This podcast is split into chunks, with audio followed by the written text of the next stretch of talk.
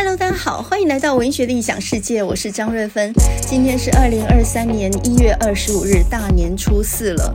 那么一看到新闻呢，又要报道什么国道呢会塞到紫爆，因为返乡车潮会涌现在高速公路上面等等哦。那每一年看到这样的消息的时候，我总会想起一句话，这句话呢是一部很有名的电影里面讲的台词啊、哦。他说：“很多人活着，好像以为他们能永远活着一样。”我们每天都在遵循着整个社会的规范哦，初一要什么拜拜啦、走春啦、抽福袋啦啊、求钱母，然后什么初二要回娘家啦，还非得这一天才能回去啊，不然的话又会带衰娘家等等。连教育部都出来力挺性权、性性别平权啊，就是主张说女性呢哪一天想回娘家就回娘家。哎，我倒觉得奇了怪了，你为什么需要等到教育部来提倡，你才觉得你有这个权利呢？要我的话，我早早就已经不。管他那个规矩啊，呃，我在过年前两个礼拜我就回过娘家了，然后呢，呃，过年呢我就婆家那边我就给他请假，完全是无视于社会规范的一个人了。啊，基本上呢算是根本就是离群索居、反社会人格了哦。有人可能就会吐槽我哦，根本就是有社恐嘛，社交恐惧症。可是我告诉你哦，有社交恐惧症的人还不在少数呢。呃，今年就是在除夕那一天的联合报副刊上面，我就看到一篇文章叫做《回家》，那作者呢是洪芳怡。你要是不相信的话呢，你就去找二零二三一月二十一号联合报副刊哈。那么这一篇《回家》这个文章呢，他就讲到说呢，每一年过年不但不是欢聚，而且呢还是最苦的差事。为什么呢？因为其实患有过年恐慌症的人，呃，其实比比皆是啊。那么这个年代呢，过年的意义已经窄化为一种勒令团聚的强制手段。诶，你不团聚还不行哦，勒令团聚，你知道吗？哈，一定要被逼迫聚在一起。那以前那种农业社会哦，其实大家都住得很靠近，所以呢，大家都是很熟悉的，所以一上了饭桌，有很多话可以讲。可是现在不一样，现在大家都天各一方。那过年的时候勉强聚在一起的时候，就难免攀比，对不对？也就是互相比较啊，大人有大人之间的比较，小孩有小孩之间的比较，非常苦啊。所以呢，这篇文章回家这篇文章就讲到说呢，年复一年，人们带着心结，戴着面具上饭桌，如上战场哈。我们来的时候呢，扛着一年份的疲倦；走的时候呢，连本带利把这种怨恨呢带回去，明年再续，直到死亡将我们分离。呃，我觉得这就是我们过年会觉得非常疲累的原因哦。那种疲累还不是身体上那种呃南北奔波的疲累哦，那个很快就能恢复。可是我觉得真正的疲累不堪是心累，你的心感觉到好累，很多以前没有想过的事现在又浮上来，有点像是尘埃或是尘螨那样浮上来哦。我上个礼拜、上上礼拜都讲过类似的回家方面的主题哦。如果你过年这几天呢，还是不能免俗的要呃这个。南北奔波的话，那么我建议你在年假的最后几天，一定要留给自己一个独处的时光。你什么行程都不要排，然后呢，每天就是耍废，也就是你的行事历就是空白的。那你也可以在家里面，比如说呢，啊，连上网站看看几个很好看的怀旧电影，你也可以看书，你甚至可以写日记。如果喜欢种花种草的话呢，就去就去弄这些东西啊，养猫养狗这也都很好。那总之就是不要跟任何人接触，不要再去交际应酬，不要再去应付别人的规矩。呃，你也可以自己一个人出去走走。总之呢，这几天。独处是非常重要的啊！你不觉得一天到晚应付别人是非常累的事吗？虽然你很善于应付，你应付的也很好，但是你的心是会疲倦的啊！我看过一个演讲，是一个史丹佛大学的医学教授，是一个女性啊，叫做安娜·伦克特。那么这个教授呢，她讲过一个讲题啊，她就说，为什么世界上越来越多的人患上忧郁症呢？而且呢，根据研究显示啊，这些忧郁症比较多的、自杀比较比例比较高的国家啊，居然是那种世界上最富有的国家。哎，这就奇怪了，为什么这一些比较文明的、物质供给比较好的地方，反而自杀的人啊、忧郁症的人会特别的多呢？我们现在比以前更痛苦，为什么呢？他就讲到一个很根本的道理，他说，我们原始的大脑不是一个为了轻松方便的世界设计的。呃，现代文明发展太快，我们的大脑还很原始，所以呢，以前的原始人什么叫做快乐？就是呢，他一群人，然后整天呢追一头麋鹿或者是一个猎物，然后呃，到了傍晚的时候，好不容易把那个猎物给宰了，然后大家围坐在一起吃肉，然后各自吃饱回家睡觉。这个就是以前的人所谓的幸福跟快乐，最快乐莫过如此。但是我们现在的快乐太容易取得，所以呢，我们的快乐越来越短暂，而我们的痛苦反而加深加长了。那么这些重复的刺激呢，陷入了一种恶性循环。我们现在不是很容易感受到快乐，诶，你有没有感觉到这样一件事情哦？那么呃，上上个礼拜呢，我从台中回台南，然后我是坐高铁。那么当我到达月台的时候呢，有两两班可以到达台南的车可以让我选择啊。那么一班呢是呃五十二分钟到台南，另外一班呢是快车，中间只停嘉义，所以呢四十一分钟可以到台南。于是呢，我选择了晚二十分钟上车那一班，因为呢他可以早十分钟。到达，哎，我这样子就赚到了，这是票钱是一样，但是我可以早十分钟到达哦。在什么时候我们已经算计的那么精了，也就是呢，我不吃半点亏，稍微一延误我就要生气了。那个外送呢，晚五分钟到达，我就要客诉他。哎，我们以前的时代是多么不方便啊！但是现在已经方便成习惯以后，你稍微有一点点闪失，你就不满意了。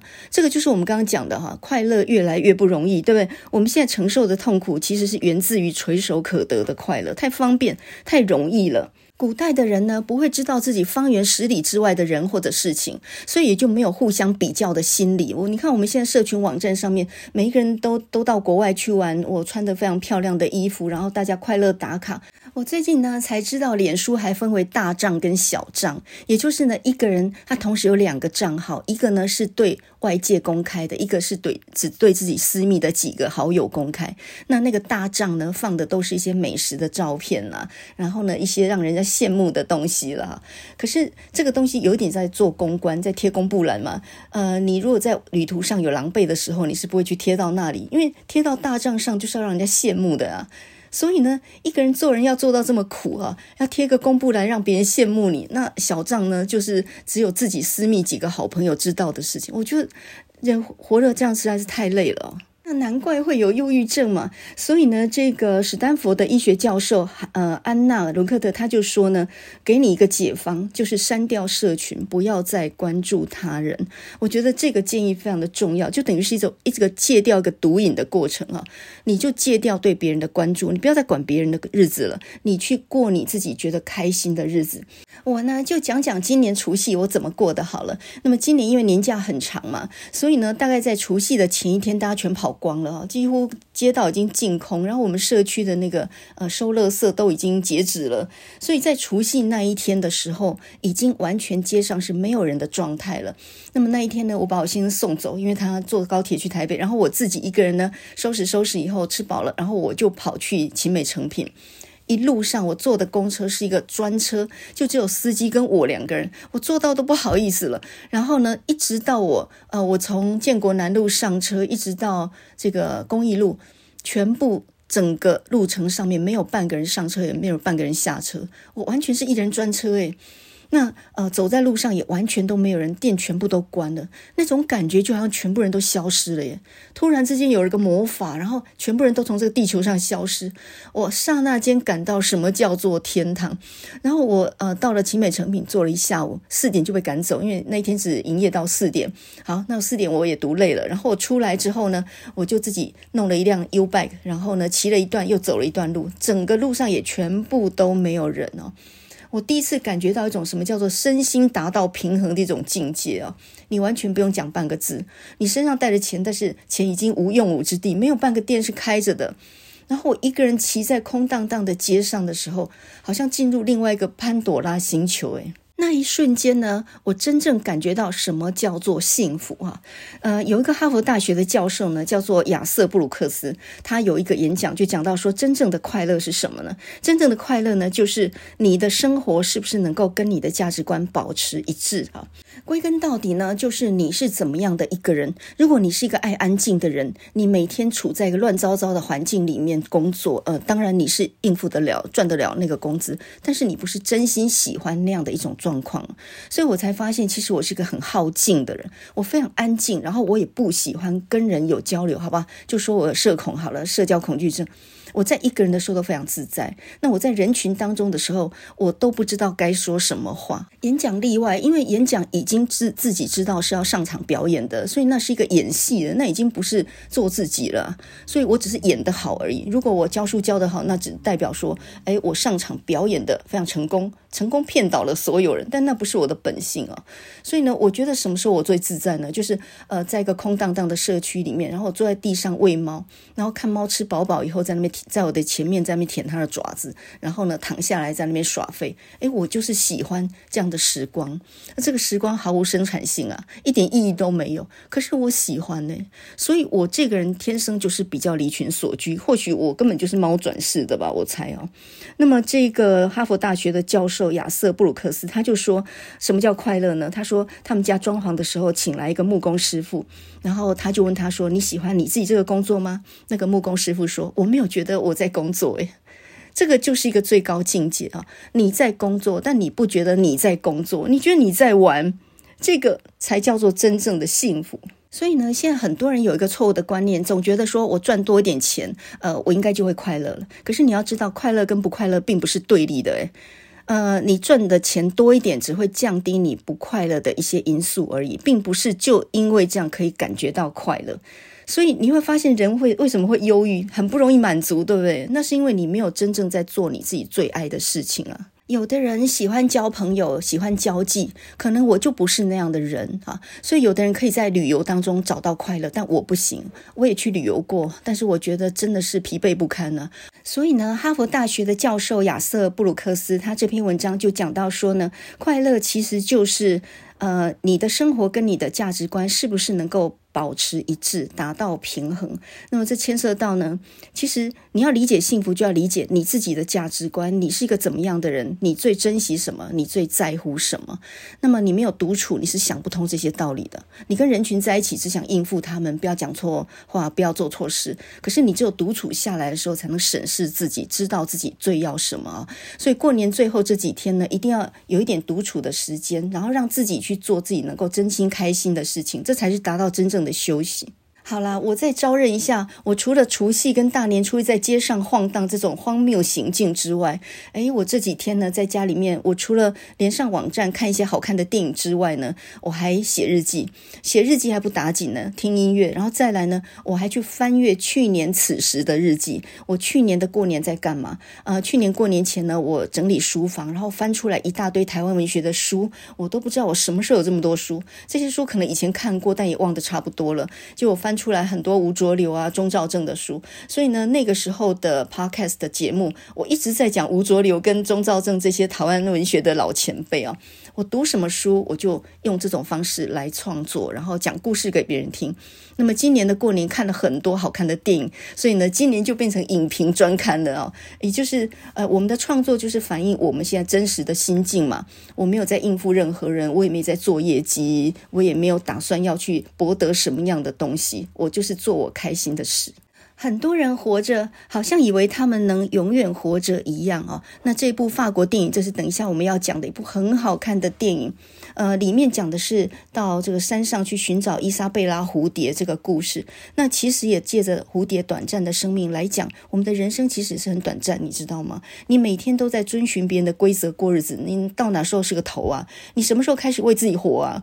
所以呢，今天是大年初四了，那你就不要管什么初五该做什么，初六该做什么，初初七又该做什么，通通别管它了。如果你的年假还有几天的话，赶快腾出时间来做自己最开心的事，安静下来，自己独处个几天，那我相信你的心境会有很大很大的改变。呃，刚刚我们讲到呢，旅行让我疲惫不堪，人际关系也让我疲惫不堪。我最近发现呢，购物这件事情也让我疲惫不堪哦。总之呢，只要人多的地方，我就我就非常非常的疲惫。所以这个人根本就不适合生活在人群当中，我适合去找个地方隐居起来哦。我倒不怕孤独，诶，孤独是一个我觉得非常非常自在的境界，都没有人才是最好。这个社区的邻居都不要回来了，最好全部都一起消失，都不要回来。的最好。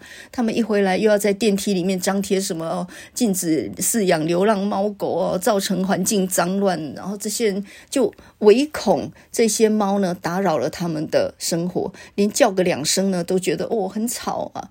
世界上怎么会有这种人呢？那鸟飞过去吵两声，你会不会觉得鸟叫声很吵，一定要把它打下来呢？禁止喂鸟啊，鸟不能飞过本社区的领空，有这种人呢。所以我发现我其实是不能够跟一般人正常交流的，我只好呢偷偷的在墙角那边喂，移到比较后面一点啊。那我跟你没法交流，但是我跟猫是可以交流的呀。我最近呢，已经跟小菜脯还有黑白切讲好了。黑白切就是一只黑白花的一只小猫，然后呢，小菜脯就是一只虎斑。它从小被我养到大，现在吃得肥肥壮壮的哈。它的颜色就很像菜脯，所以我叫小菜脯。呃，最近呢比较常出现就是小菜脯跟这个黑白切。那我就跟他们俩讲好了，就是呢，你们闪远一点，不要跑到中庭去，你尽量在后院那边玩哈。然后呢，小菜脯已经跟我说好了，没问题哈。我根本是个神经病啊！那个跟猫能够交流，跟人是没法讨论事情。好了，总之废话少说，言归正传了哈。呃，在过年的最后几天年假，如果你静不下心来去书店看书的话，因为毕竟字看起来累，那我建议你呢看几部好电影，稍微沉淀一下自己的心情啊。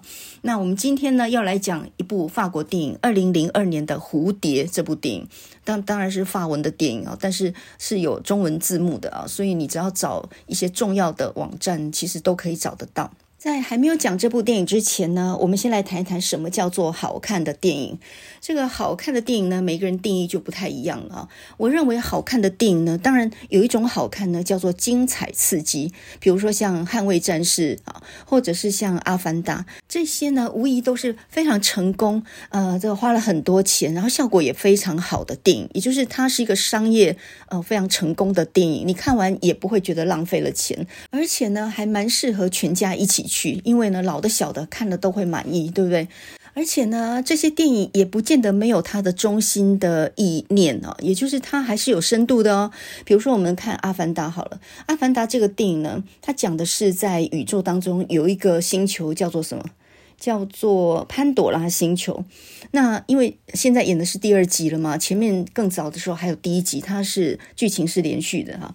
那这个故事呢，就是人类呢，嗯、就是呃，坐着太空船，然后率领一支战斗部队驻扎到了潘朵拉星球上面。这个星球到底存不存在就不管了啦。总之呢，你也可以把它想成是印第安的部落嘛。有很多人就说，其实那个纳美人啊，那个潘朵拉星球，它其实就是呃，在隐喻印第安部落哈，当年怎么样被白人呃这个追杀殆尽的哈。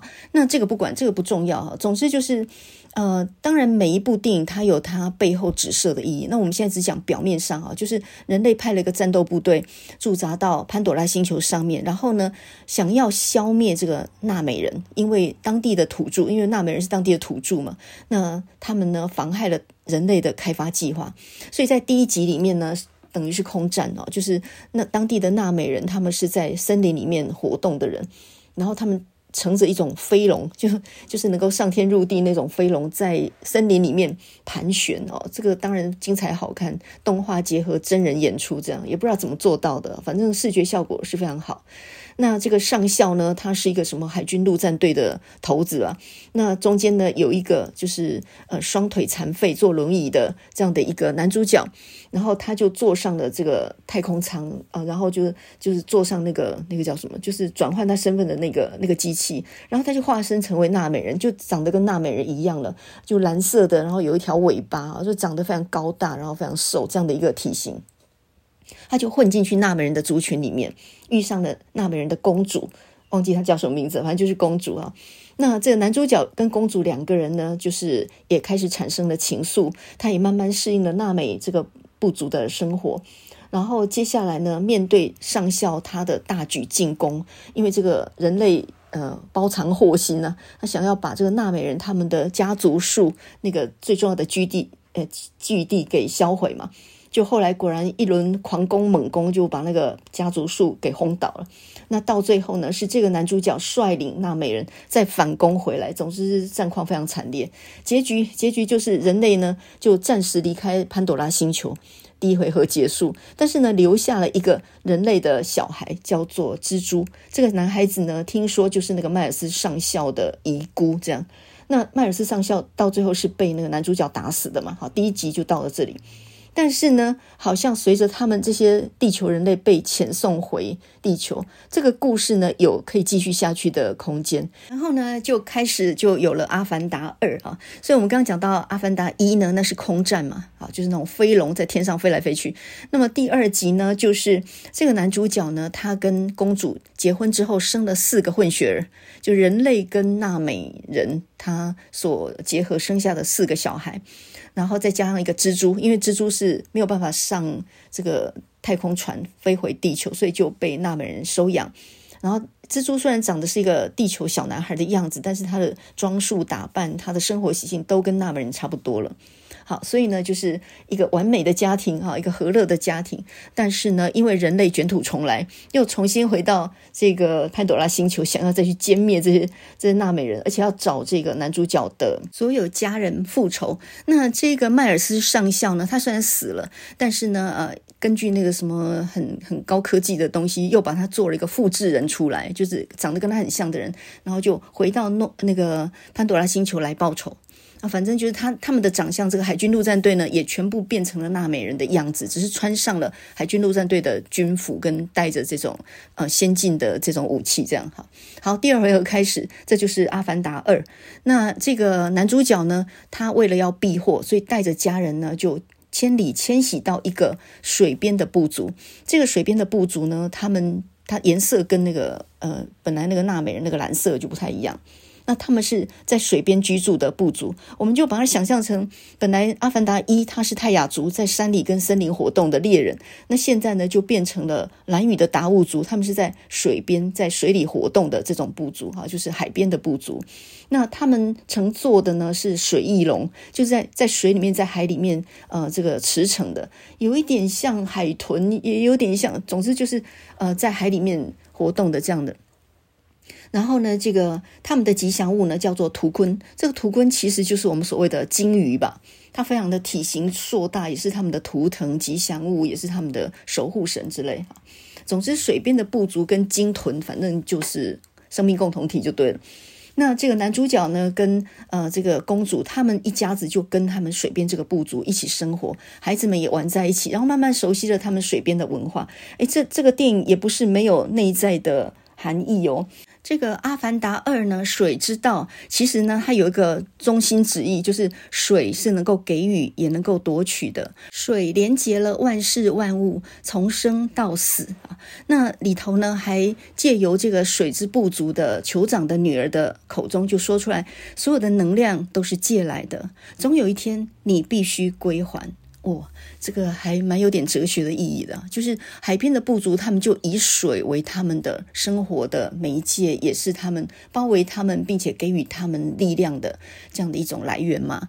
所以呢，森林的部族跟水边的部族，当然他们的生活形态跟他们的逻辑是不太一样。好，那这个鲸鱼也有鲸鱼的故事，鲸鱼也有鲸鱼的一些悲剧。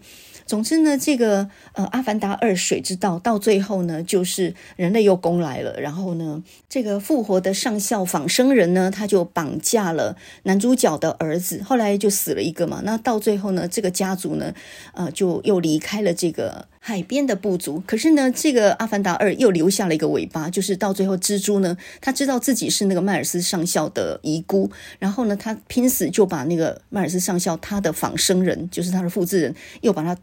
背上那个海岸边，也就是说又把他给救活了哈。所以呢，我看《阿凡达》会有三的吧，哈，也就是他还留下个尾巴，让他能够衍生出三来。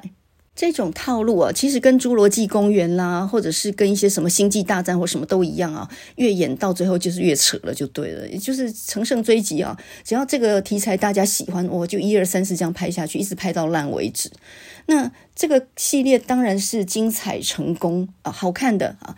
可是呢，我觉得好看跟有回味的感觉还是不太一样。阿凡达那种动画电影呢，当然它的视觉效果啦、美术的这些层级都非常高。它等于是用十几亿去打造了一个虚幻的幻境。你也知道那个世界是不存在的嘛，那根本就是假的嘛。但是它满足了你一个想象的空间。可是呢，像我要说的《蝴蝶》这个电影啊，它是在平时的生活里面看到人生的一个大道理、小故事、大道理，它是很有余味的。它的故事的展开是非常缓慢的，好像没发生什么大事，可是呢，一切尽在不言中。在呃一一老一小他们上山去。呃，去寻访这个伊莎贝拉蝴蝶的过程里面，你看啊，寻访蝴蝶是一个目的，但是呢，真正的意义却产生在他们两个人上山的这样的一段过程里面。然后呢，两个人就产生了很多的默契，并且呢，从他们一老一少的对答当中呢，也出现了很多哲学上的意义。比如说呢，我们刚刚不是讲了一句话吗？很多人活着，好像以为他们能够永远活着一样。呃，这句话呢是《蝴蝶》这部电影里面那个老爷爷说给小孙女听的。那是在他们两个人在山上，然后看到一对呃这个鹿哈，就是那个母鹿带着小鹿，本来很和乐的样子，结果一声枪响，突然之间呢，那个母鹿就被盗猎者打到了，然后当场毙命，盗猎者就把那个母鹿给扛走了。然后呢，这个小女孩叫做艾丽莎，艾丽莎，她就很伤心的问老爷爷，老爷爷叫做呃叫做。朱利安对，然后呃，他就问他说：“为什么会这样啊？”他非常伤心。然后老爷爷跟他讲了一句话，他说：“死亡也是生命的一部分，只是呢，他进门前通常是不会通知你的。”很多人活着，好像以为他们能永远活着一样。他们两个要上山找的那个伊莎贝拉蝴蝶哦，它其实只有三天三夜的寿命。这种蝴蝶很罕见，然后只有在五六月的时候会出现在四千多公尺的高山。它的生命只有三天三夜，非常的短。而且呢，它只出现在夜晚哦，所以你要爬山爬很远的路途，然后到晚上的时候，呃，在这个蝴蝶五六月那个时候会出现的一个夜晚里面，才能够看到这种只活三天三夜的蝴蝶，所以它非常的珍贵，也非常稀少，很少人能够看到过。所以呢，在老爷爷跟这个艾丽莎讲讲了，就是说死亡也是生命的一部分之后，他就意有所指的就讲说，很多人活着，好像以为他们能够永远活着一样。我们人类的寿命比起蝴蝶当然是长得多，蝴蝶三天三夜，我们可能活最最多九十岁、一百岁。可是我们的生命呢，跟整个天地比起来，跟宇宙比起来，那我们还是非常非常沧海一粟的嘛。我们还是一眨眼的功夫就就结束了的生命，所以没有什么差别啊，百五十步笑百步而已嘛。所以呢，我们生命很短暂。但是很多人都没有意识到我们的生命很短暂，所以他才会讲这句话。很多人活着，好像以为他们能永远活着一样。如果你现在过的日子就不是自己想要的，你是在忍受你的人生的话，但是你是忘了你的生命是有限的，这个忍受是值得的吗？所以呢，其实你看那么样不经意的一句话，就说出了人生一个很值得深思的道理哦。所以我才说呢，《阿凡达》是精彩好看的电影，但是你似乎没有想要再看一次的动机。但是像这种小品的、比较温馨的、很耐人寻味的电影，加上那些无敌美景啊，很单纯的童心，会引发你一种很大的幸福感。我觉得这种电影会让你很想要再看。这个就是好看的电影的两种，一种就是精彩好看，另外一种呢就是很有回味的空间，你会想再看一次的。很多人可能没有看过二零零二年这个法国电影《蝴蝶》，但是呢，或许你听过它的主题曲哦。这个主题曲非常的可爱，就是一个小孩子在对一个老爷爷的一个十万个为什么。那小孩子都喜欢问为什么嘛？那为什么这三个字呢？在法文里面就是不刮不刮这样哈，不刮什么不刮怎么？所以呢，整首歌就在那不刮不刮，有点像是青蛙一样啊。比如说呢，小孩子会问说：为什么鸡会下蛋？为什么情侣们会亲吻？为什么漂亮的花会凋谢呢？为什么世界上会有魔鬼，又会有上帝呢？他各式各样的问题其实都蛮难回答的哦。可是呢，这个老爷爷他就用一种呃非常有童心的方式去解答他哈。我们现在呢先来听一看这首歌曲哦。那看你听过这首歌没有？然后呢或许是鸭子听雷不过没有关系哦。我们后面会再解说。那我们先来听一看这首歌你听过没有？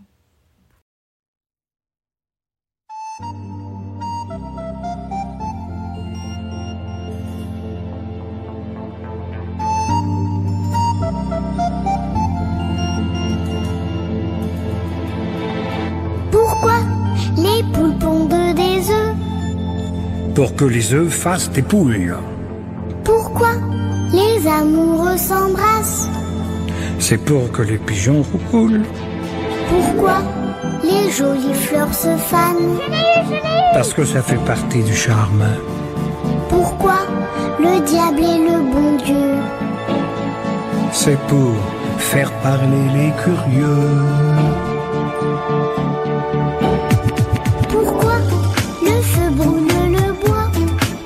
C'est pour bien réchauffer nos corps. Pourquoi la mer se retire? C'est pour qu'on lui dise encore. Pourquoi le soleil disparaît? Pour l'autre partie du décor. Pourquoi le diable est le bon Dieu? C'est pour faire parler les curieux.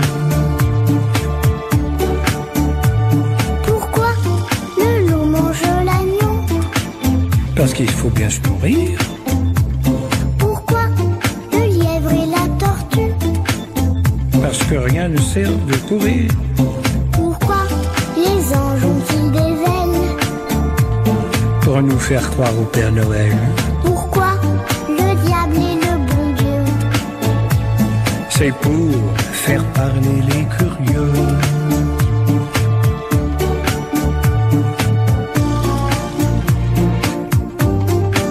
Ça t'a plu notre petit voyage Ah oui, beaucoup. On a vu des belles choses, hein J'aurais bien voulu voir des sauterelles. Sauterelles.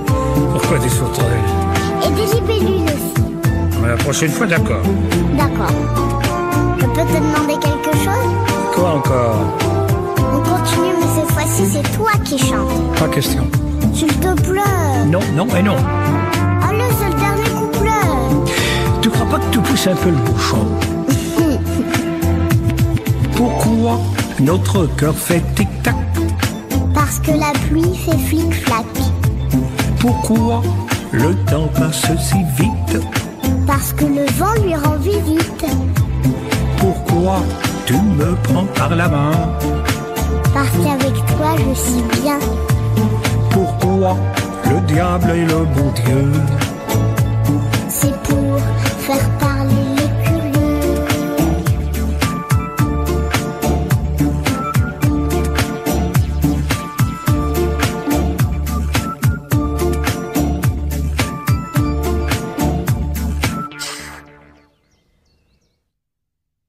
首可爱的歌呢，它的歌词意思是这样的啊。那么这个当然问的人是小孩，然后回答的人是老爷爷。可是，在歌词的后面呢，就反过来，好，是爷爷问，然后这个呃小孩子回答。那这个歌词的内容是这样的：小孩子问说，为什么鸡会下蛋？哦，因为蛋会变成小鸡呀。为什么情侣们会亲吻？因为鸽子们咕咕叫。为什么漂亮的花都会凋谢呢？哦，因为那是游戏的一部分。为什么世界上又有魔鬼又有上帝呢？那是为了让好奇的人有话可说。小孩子再问哦，为什么木头会在火里燃烧起来呢？是为了温暖我们的身体。为什么大海会有低潮的时候？是为了让人们说再来一点，再来一点。为什么太阳会消失呢？是为了地球另外一边要有个装饰啊。为什么这个世界上又有魔鬼又会有上帝呢？哦，那是因为要让好奇的人有话可以说啊。你看到最后，他这一句就变成是押韵的、压轴的啊。为什么世界上又有魔鬼又有上帝？因为要让好奇的人有话可说啊。这种回答啊，呃，我觉得看起来好像没有回答，但事实上却是用一个很很高招的方式去回答了一个没有逻辑的问题啊。然后小孩再问啊，为什么野狼会吃小羊呢？因为他们也要吃东西啊。为什么乌龟和兔子会赛跑呢？因为要让你知道，光跑是没有用的呀。小孩子问说，为什么天使会有翅膀呢？为了要让我们相信会有圣诞老人呢。为什么世界上又有魔鬼又有上帝呢？是为了让好奇的人有话可说。接下来就是一段口白，就是老少两个的口白。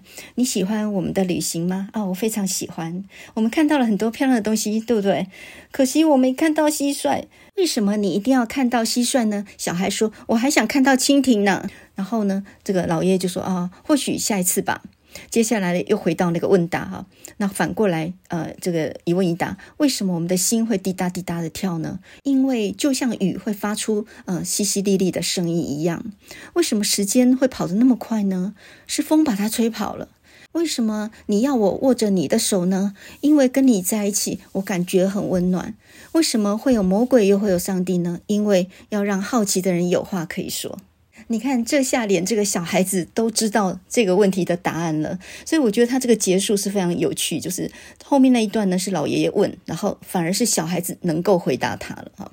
呃，我们刚刚讲到所谓的视觉效果嘛，就是呃，《阿凡达》那个电影，我看美术或特效一定能够拿到。很大的奖项，对不对？它的美术方面的造诣当然是很好的。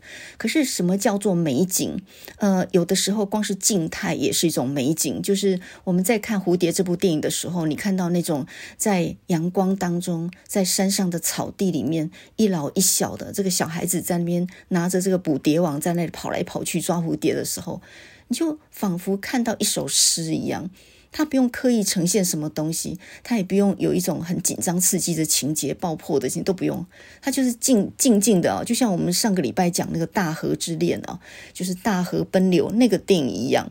他在高山里面，在针叶林里面，在一个河流旁边，父子三人，然后呢，正在那安安静静的挥舞着钓线，在那里钓鱼。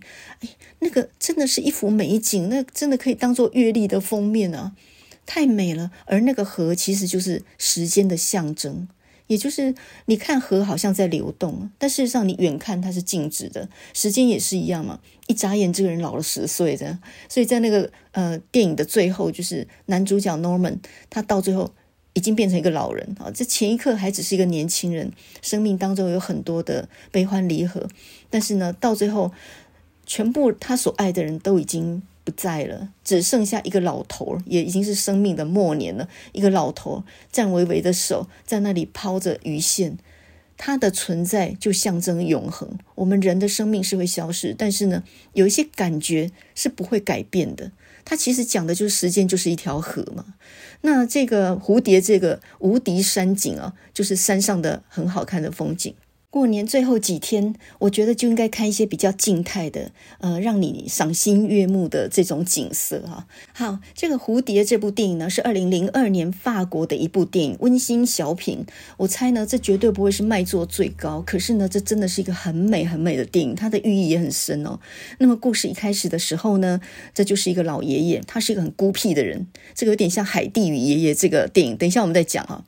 那么，这个孤僻的老爷爷一个人独居，然后他是一个研究蝴蝶的专家，呃，但是呢，他本来的职业是一个修理手表的，因为呢，他在咖啡厅坐的时候，那个咖啡厅的这个女士呢，他就拿了一个店里的钟表来给他，然后他看了半天就，就哦，这个表，这个钟呢，已经大概有一百五十年的历史了的吧，所以你看，他的本业是一个钟表师，但是他的副业呢，是一个对于蝴蝶非常着迷的人啊，他孵化很多蝴蝶。他家里有个温室，他专门培养各式各样的蝴蝶。他也很想见识一下世界上最珍贵的伊莎贝拉蝴蝶。所以故事的一开始是这样的。那为什么故事的男主角这个爷爷要设定为一个修理钟表的人呢？很简单嘛，因为这个导演他想要设定的一个就是，呃，蝴蝶的生命很短暂。那么就像钟表的滴答声一样，时间不断流逝，我们每天过的日子滴答滴答，每天一秒一秒流逝。你有没有发现？所以才说你不应该做你不喜欢的事，你应该要把重心收回自己身上，做自己喜欢的事哦。蝴蝶这个故事的一开始呢，就是呃，这个老爷爷的楼上搬来了一个单亲妈妈，带着一个小女孩。这个小女孩呢叫做艾丽莎，艾丽莎。那么这个艾丽莎呢，大概八岁左右，绑一个辫子啊，棕色的头发，非常的古灵精怪，长得非常的好看哦。那么这个小女孩呢，她放学之后，她一个人到了这个咖啡店里面，看到老爷爷在那里看一本有关于伊莎贝拉蝴蝶的书，她就很好奇。他们两个呢就讲起话来，然后这个朱利安爷爷呢，他就问他说：“哦，你就是搬来我们楼上住的那个每天在那里拍皮球砰砰砰的那个小女孩啊，原来你你就是那个小孩哦，你叫做 Elisa 是不是？然后呢，这个小女孩就对，我就住在你们的楼上啊，那你怎么会在这里呢？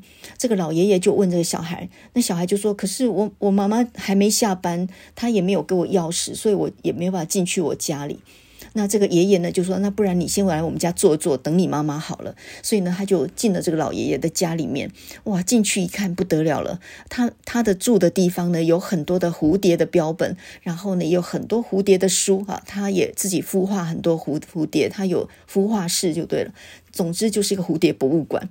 然后呢，这个老爷爷去接电话的时候，他就告诉他说：“你不要乱动哦，那个门不可以打开哦，因为他那个门后面还有个温室，那里面有很多热带植物，然后里面有活生生的蝴蝶，它就是一个一个动态的蝴蝶的一个一个呃繁殖场就对了，非常美的一个仙境哦。”那老爷爷去接电话的时候，这个小孩呢，Lisa，他当然忍不住好奇，他就踮起脚尖看那里面，越看越越想进去，他就推开了门把，不管这个老爷爷告诫他说不能进去，他他还是推开门把进去了一个哇，完全让他目眩神迷的一个境地。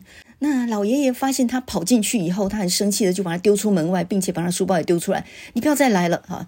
嗯，是个很不受欢迎的一个一个小捣蛋这样。那这个小孩垂头丧气的回去之后呢，老爷爷呢，呃，因为他收到了一些讯息啊，就是伊莎贝拉蝴蝶这几天可能会出现在高山上面。那时候刚好是五六月之间哦，这种蝴蝶只会在这么短暂的季节里出现，所以呢，他要呃跋山涉水十天十夜，然后到山上去找这些蝴蝶。等一下再讲他为什么要找这些蝴蝶的原因。然后呢，他就开车启程出发。结果呢，他先开着车到加油站那边稍微停一下，加个汽油的时候，车里面呢溜出来一个小孩，原来就是伊丽莎。伊丽莎呢，她偷偷。偷的就跟着他的车，然后就就就作为一个呃这个不受欢迎的偷渡客，就这样子就就跑到他车上。因为呢，他也很想要去看蝴蝶，而且他听到了电话里面他们讲的内容，这个老爷爷是要出发去寻找蝴蝶，他也很有很有好奇心，所以呢，他就呃就是跟上老爷爷的车。到了加油站呢，老爷爷就开始打电话跟他讲说：“你妈妈电话几号？我现在马上就跟你妈妈联络，你就在这里等你妈妈接你回去，我是不能带你去的哈。”那这个小小孩子呢，就告诉他一个假的电话号码，然后呢，他怎么样都打不通，所以呢，老爷爷到最后呢，就只好带他去警察局。然后呢，在警察局的时候呢，呃，他就叫他爷爷，这小孩叫他爷爷。还说自己肚子饿了，那么这个警员呢也很好心的就说：“哎呀，没有爸妈也蛮可怜，不过还好有爷爷可以依靠。”所以呢，只好他只好带他去吃东西，然后呢告诫他说：“你要跟我去，是不是？那我告诉你，你一路要乖哦，你你俩爱考个爱对喽哈，到时候我就会把你送到警察局去哈，让你妈妈把你带回去。”所以你要跟着话的，你就要听话。他说没问题。那这个老爷爷呢，只是嘴巴上严厉，对他还是非常好的，就帮他去买了个帽子啊、鞋子，还有夹克。然后呢，这一老一小的呢，就这样子踏上了出发去寻找蝴蝶的路。那他们的车呢，只能开到山脚下，接下来就要背背着背包，然后就要用走的方式，然后走好几天几夜到山上去寻找蝴蝶。那一路上面呢，他老爷爷吃饭的时候就分一些给他吃。本来呢，这个老爷爷一路就很嫌弃他。一路在打电话，希望能够联系到他的妈妈，把他带回去。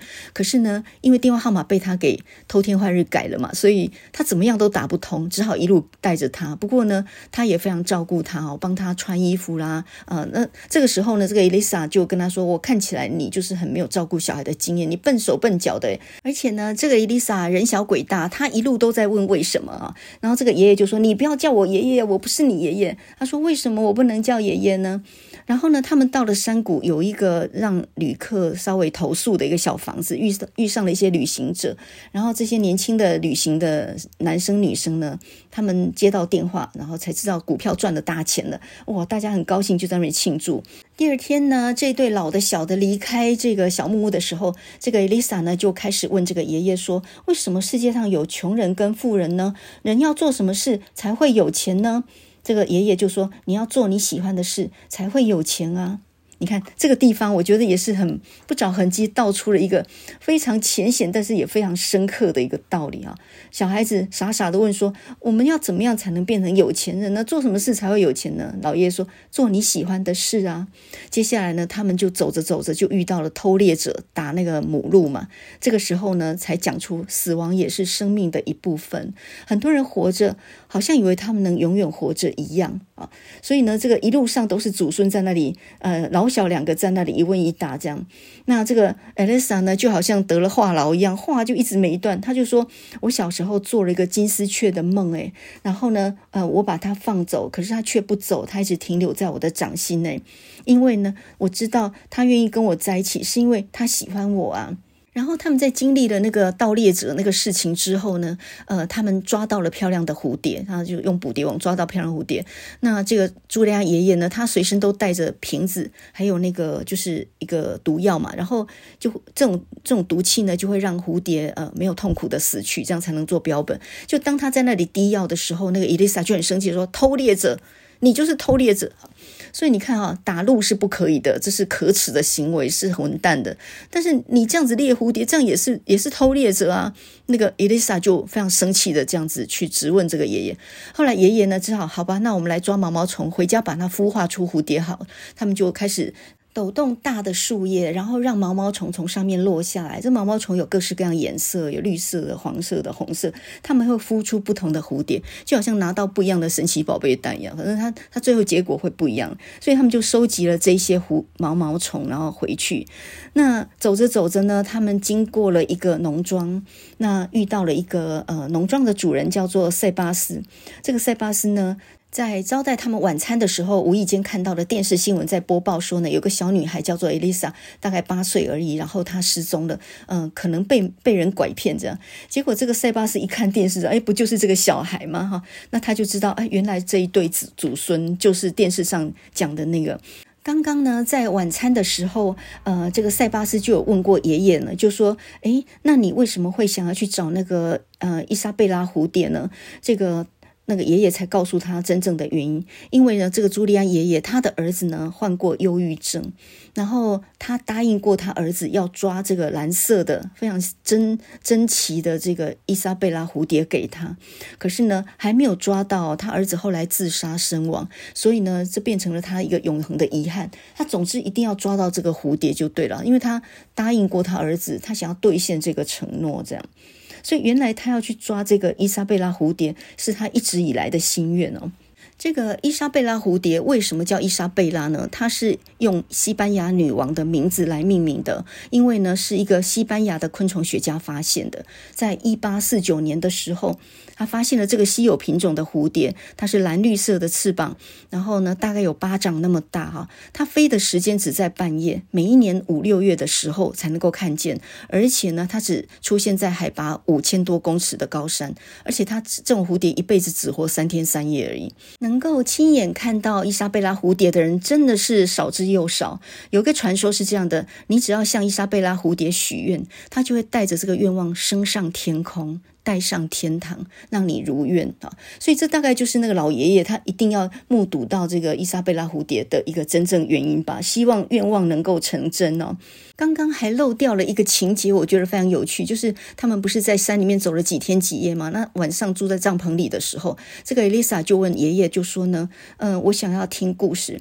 那爷爷说：“我不会讲故事。”他说：“可是你是老人啊，老人都会说故事啊。”这个爷爷没有办法，只好说：“好吧，那我来演手影戏。”他们就打开那个帐篷，然后就在后面有灯影之下，一个手就在那表演哈。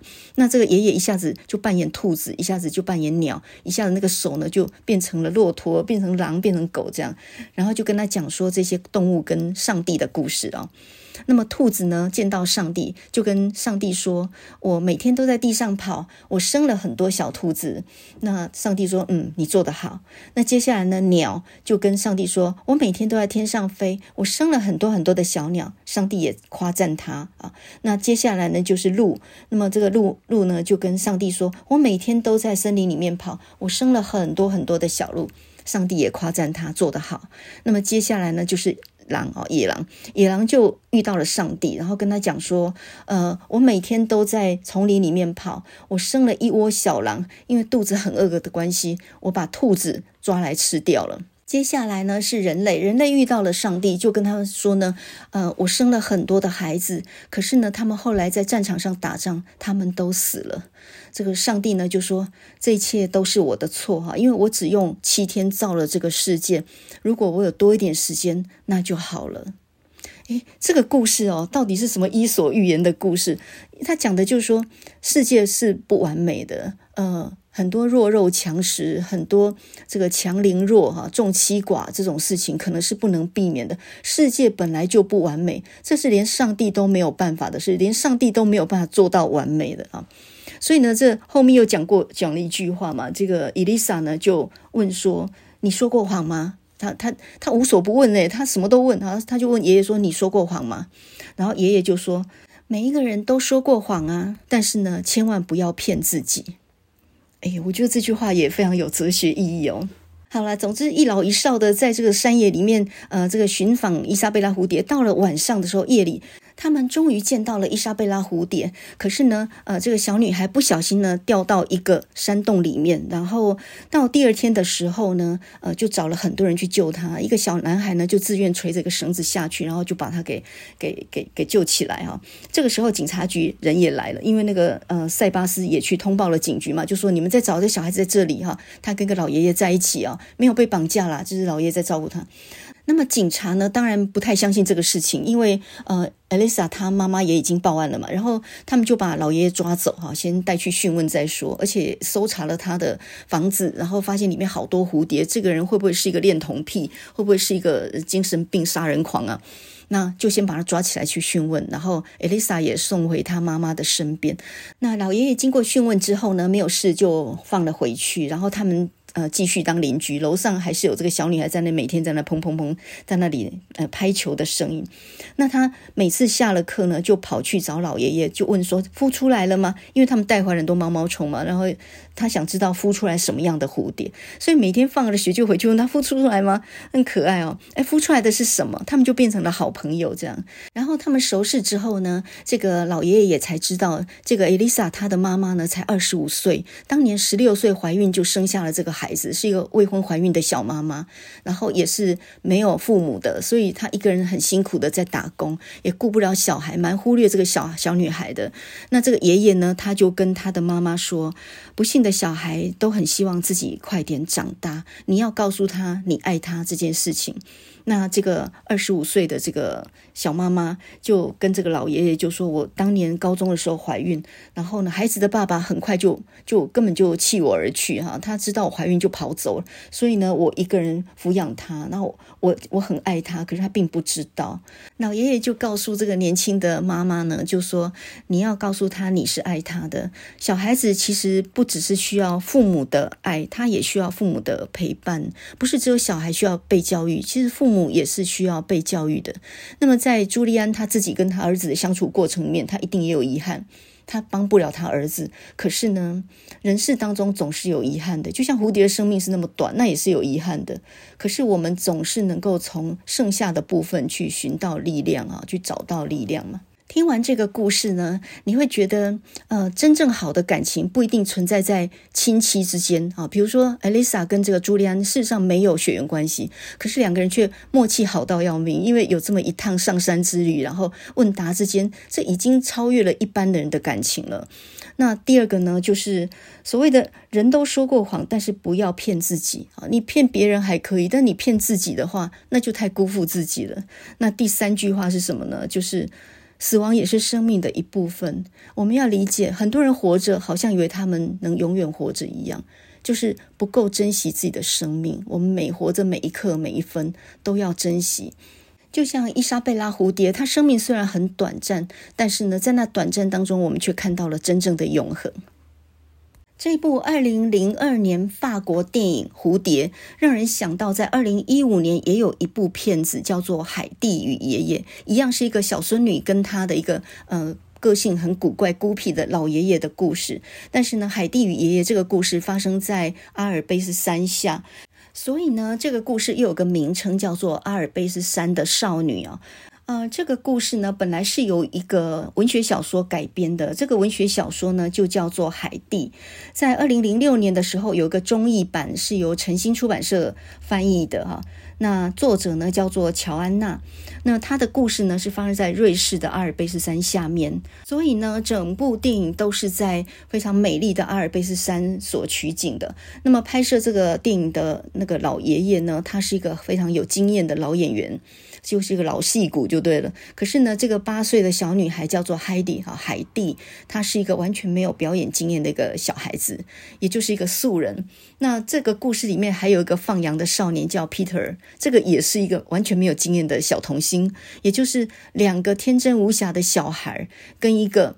老演员，然后加上瑞士阿尔卑斯山无敌山景所组成的一个非常美丽的一部电影。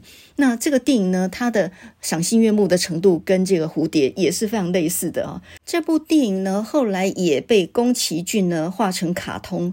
那它的名称呢叫做《小天使》，所以不管你看的是阿尔卑斯山的少女，或小天使，或海蒂，或海蒂与爷爷，都是一样同一个故事。那么这个故事呢，一开始的时候就是海蒂，呃，她是一个无父无母的孤儿，然后呢一直跟着姨妈住，可是这个姨妈呢嫌她累赘，所以呢就把她送到呃她的爷爷那边。那她爷爷是一个很孤僻的老人，一个人住在那个阿尔卑斯山上面放羊。所以呢，这个姨妈就把它丢给他了哈，丢包丢给他爷爷。这个爷爷并不想要这个孙女，因为他喜欢一个人住，然后一个小孩来也很麻烦。所以呢，第一天来的时候呢，他爷爷就叫他走。可是呢，姨妈已经溜走了，所以海蒂呢，他就一个人住在对面的那个羊圈里面，他抱抱着小羊睡了一晚。那么第二天早上呢，爷爷在挤羊奶的时候发现，哎，你居然还没走。好吧，他就把羊奶呢分了一勺给他喝。那海蒂很饿嘛，当场咕噜咕噜就喝完了。然后就问爷爷说：“我可以留下来吗？”爷爷说：“不行，我呢，但是我三天后才有办法找人把你送回去啊。他会找牧师把他送回去，所以呢，你可以在这边先待几天。”那么海蒂呢，他就留了下来，然后跟着 Peter 去放羊。Peter 是一个放羊的小孩，他是这个爷爷的手下嘛。两个小孩七八岁这样的一个年纪，他他们就徜徉在这个山里面，光着脚这样跑。你光看那个阿尔卑斯山那样漂亮的风景啊，你整个人身心灵全部都得到了治疗，好吗？所以看这个片子哦，它它的情节是简单的，然后人物非常单纯，就是一个美好的童心，呃，无比无敌美景，加上完全满意的幸福那种感觉。那么这个海蒂的爷爷虽然是表面上很严厉，但事实上呢，在相处当中也慢慢喜欢上了这个小孩的天真无邪哈。两个小孩在山上放羊，在山上野，光着脚这样哦，想起来都舒服。但是呢，嗯，Peter 必须到山下去上学了。然后呢，经过了一年之后呢，这个海蒂的姨妈呢，她把海蒂就卖给了一个法兰克福，就是德国法兰克福的一个很有钱的家庭，然后卖去呢。去陪那个千金大小姐，呃，做作伴这样。于是呢，海蒂就被他带到了城里面，那一个山里的无拘无束的小孩。刚刚到了大城市，然后见识到哇，这个房子这么漂亮，规矩这么多。这个房子里头有女管家，有男管家，吃个饭都规矩一大堆。可是呢，这个千金大小姐呢，对她非常好。这个千金大小姐呢，她的年纪跟海蒂差不多，然后她就像个金丝雀一样，皮肤很白，金金黄色的头发，穿得跟小公主一样。她自从妈妈去世以后，她非常的悲伤，她也因此呢，就再也站不起来，就坐在轮椅上面。那这个海蒂陪伴他呢，也他们俩就变成了很好的朋友。然后呢，但是海蒂呢，非常非常想念他山上的爷爷，所以呢，后来就慢慢得了忧郁症啊，然后想家想得太严重啊，甚至出现了梦游的状况。那么医生就评估说，这个小孩最好是送回山上去啊，因为他现在的精神状况不太好。结果呢，他就被送回了山上哦，再回到他的那个爷爷身边，他非常非常的开心啊。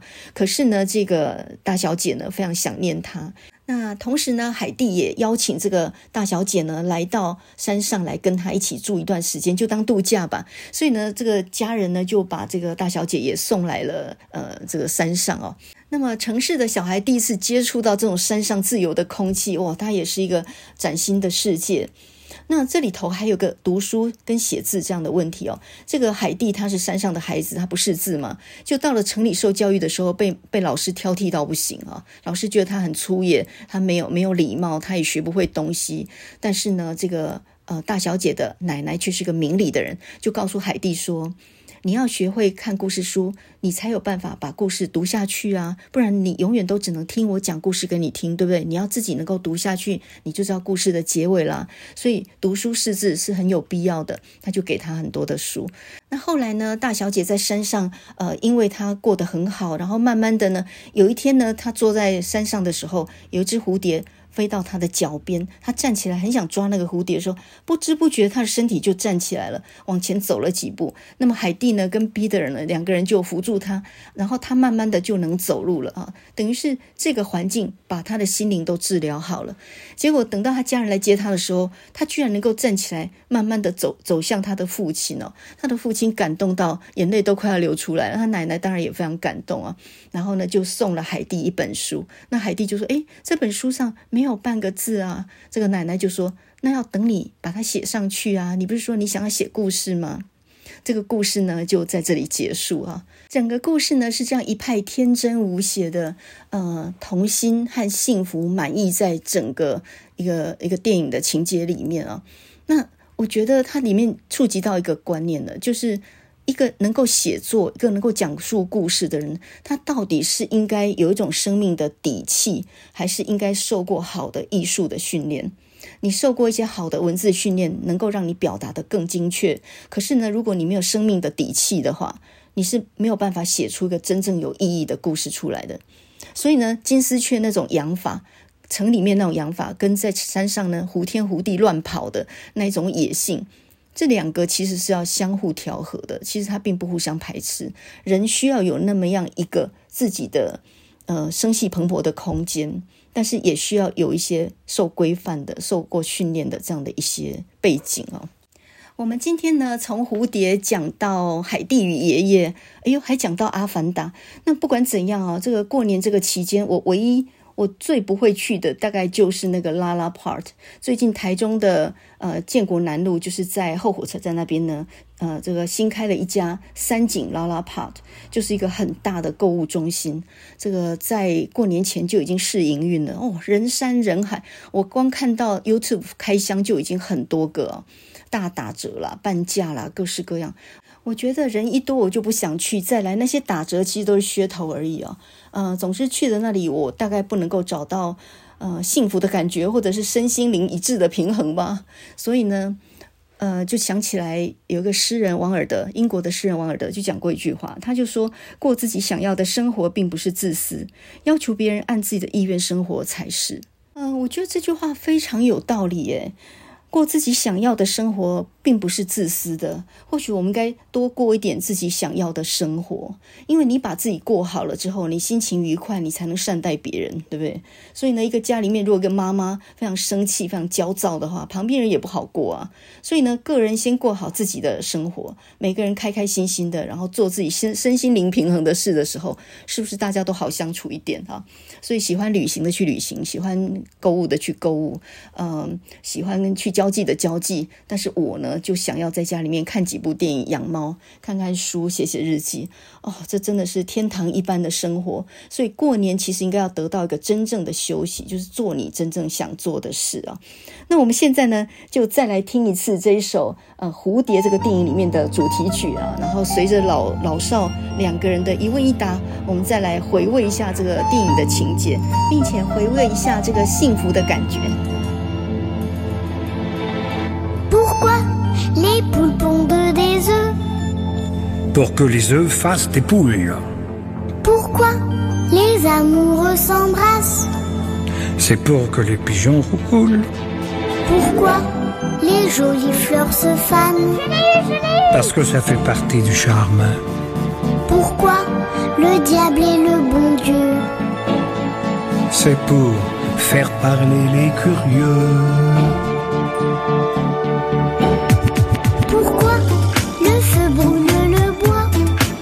C'est pour bien réchauffer nos corps. Pourquoi la mer se retire? C'est pour qu'on lui dise encore. Pourquoi le soleil disparaît? Pour l'autre partie du décor. Pourquoi le diable est le bon Dieu? C'est pour faire parler les curieux.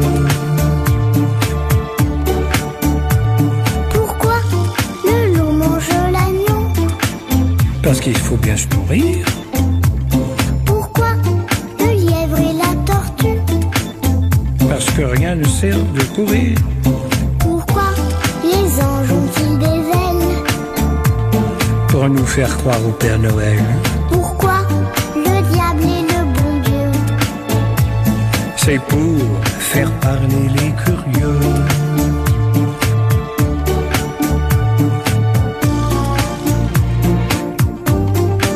Ça t'a plu notre petit voyage Ah oui, beaucoup. On a vu de belles choses, hein J'aurais bien voulu voir des sauterelles Sauterelles.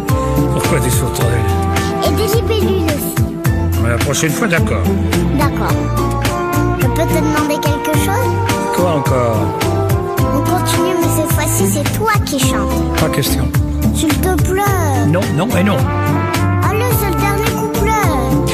Tu crois pas que tu pousses un peu le bouchon Pourquoi notre cœur fait tic-tac? Parce que la pluie fait flic-flac.